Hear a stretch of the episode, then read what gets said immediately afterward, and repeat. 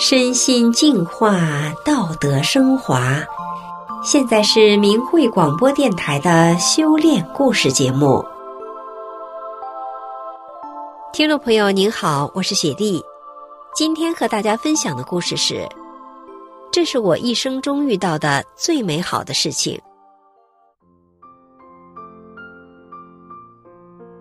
故事的主人公是一位定居加拿大的越南人。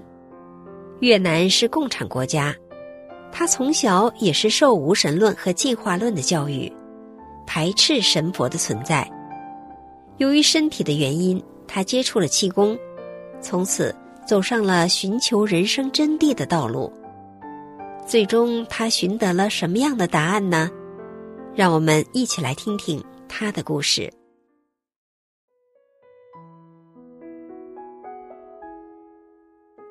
十三年前，我突然得了很严重的甲状腺功能亢进症，一年之后得到治愈，但从那以后，我的健康出现了许多问题，身体好像散了架一样。最糟糕的，我还要面对严重的焦虑症，那真的很可怕。我经常因为各种恐惧而感到恐慌，实在太累了，我又不想吃镇静药。因为虽然药物可以通过镇静我的大脑，使我感到暂时的缓解，但是最终会让我离不开药物。从那个时候起，我就开始寻找别的途径来解决我的问题。我原籍越南，越南也是共产国家，在学校学的东西深受党文化宣传的影响，没有什么传统文化的内容，精神信仰被认为是迷信。实际上。我对神传文化的了解，都是从老一辈人身上，或从共产党掌权之前出版的书籍中学到的。后来我在大学学的是科学，对达尔文的进化论坚信不疑，这也是为什么我的精神层面那么差劲儿的原因。经过大量的搜索，我找到了一个简单的、我认为容易学的打坐方法。经过几个星期的尝试，我感到平静些了。还能感到气流在身体里流动，我非常震惊，因为我以前不相信气功，认为是迷信，是不科学的，是幻想，或只是在功夫小说中才有的现象，但它确实存在，而且我在亲身体验着。练了几个月的打坐之后，我感觉身体和精神都比以前好了，虽然焦虑症和其他健康问题还在。但不像以前那么糟糕了，这是我人生的一个转折点。我想，如果气是真实的，那精神修炼和神佛是否也都存在？他们也一定是真实的。我意识到，我过去一直盲目的相信进化论，并排斥神佛的存在，是多么的错误。我脑海中浮现出很多问题，真的需要找到答案。接下来的几年里，我一直在学习和寻找答案，各种资料太多了，气功书、宗教书、风水、算命、易经、八卦，等等等等，我完全迷失了，找不到任何能够明确回答我问题的指南，如我是谁，来自宇宙何方，我的生活意义是什么，等等问题。有一天。我在厨房看到了一本介绍法轮大法的小册子，修炼者打坐的画面引起了我的注意。我赶快翻阅小册子，对里面的内容非常感兴趣。我连夜上网读完了法轮大法的书籍《转法轮》，并迫不及待地想第二天早上读《转法轮》。在《转法轮》一书中，我找到了对诸多不解问题的答案，我实在太高兴了。读到结尾还想读，李洪志大师创立的法轮大法，是一种以真善忍为原则的修炼，是性命双修的功法。就像世界各地千百万的修炼者一样，我可以通过修炼法轮大法得到健康的身体，同时提高自己的心性，升华自己的境界。虽然读完了《转法轮》一书，但我还是下不了决心。是否要修炼法轮功？我心里知道，这个功法非常好，但他对修炼者的要求也很高。我担心，如果自己修炼的不好，会让师傅失望。我真不想让师傅失望。经过几天的考虑，我心里对师傅说：“师傅，大法很好，我真的很想开始修炼，但我并不是很好。我担心，如果我做的不好，会让您失望，请您指导我修炼，我一定尽力做好。”我从网上的视频中学会了练功，尽管我的动作并不十分准确，但。我仍然能够感受到很大的能量场，与我之前体验过的气相比，这种能量非常强大。我又高兴又兴奋，心里充满了对师傅的感激。从少年时起，我就有一颗很糟糕的牙，导致牙龈感染。我做过手术，但并没有解决问题。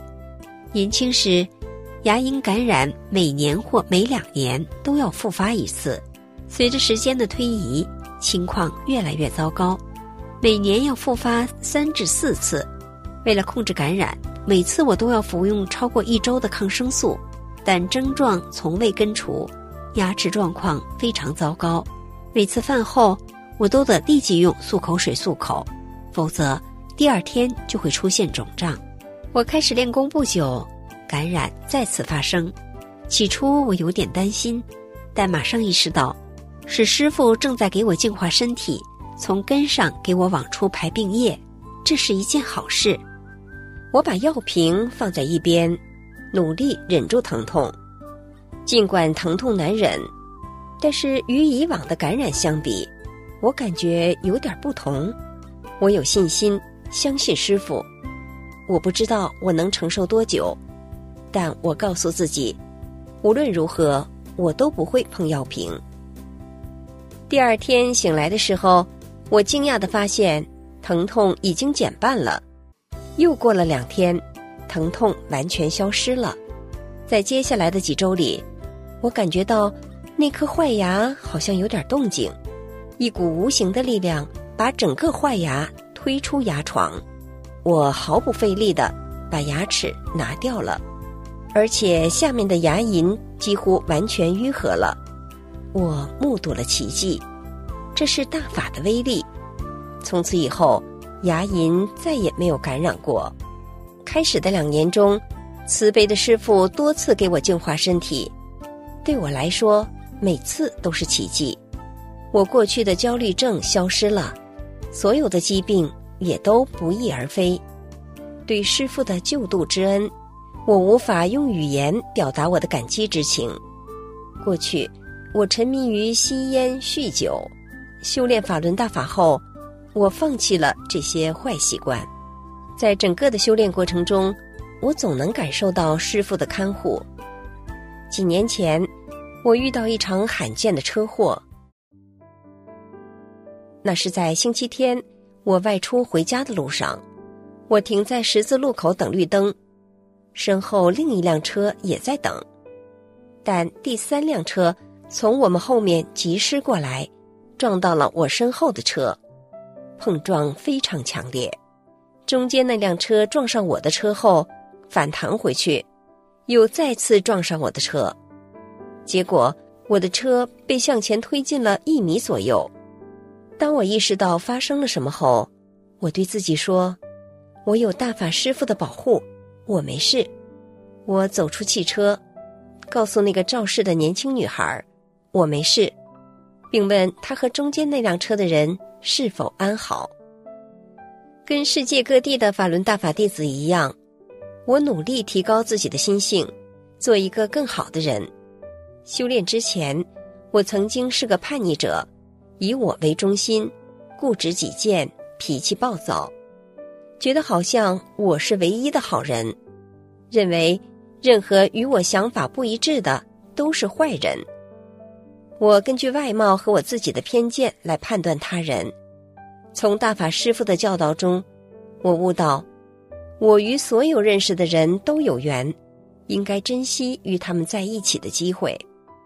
我开始提高自己的心性，遇事首先考虑他人，站在别人的角度去看问题。结果，我与家人、朋友和同事的关系有了很大的改善。我的一个朋友告诉我，我看上去像一个更好的人了，因为我的内心变好了。我为一个小型家族批发商工作，过去当其他员工待我不公时，我会马上回击来正视自己，让他们知道他们不能占我的便宜。开始修炼不久，我意识到。我以前的行为不是法轮大法修炼者的行为，为了个人利益去争去斗，肯定会伤害到别人。我告诫自己，我不能再像以前那样活着了，我要改变自己，时刻善待和宽容别人。与客户打交道时，我也改变了态度。遇到不愉快的事，我不再抱怨或指责别人，而是学会倾听他们的需求。尽量给他们提供好的建议，甚至劝阻他们不要过度的采购。有些顾客说，他们在很多不同的商家采购，但是从来没有过与我共事的这种积极友好的经历。他们非常喜欢从我这儿进货。有些顾客甚至找到店主说，他们认为我很棒。我想让我的朋友都知道，法轮大法是多么的美好。这是我一生中遇到的最美好的事情，使我受益匪浅。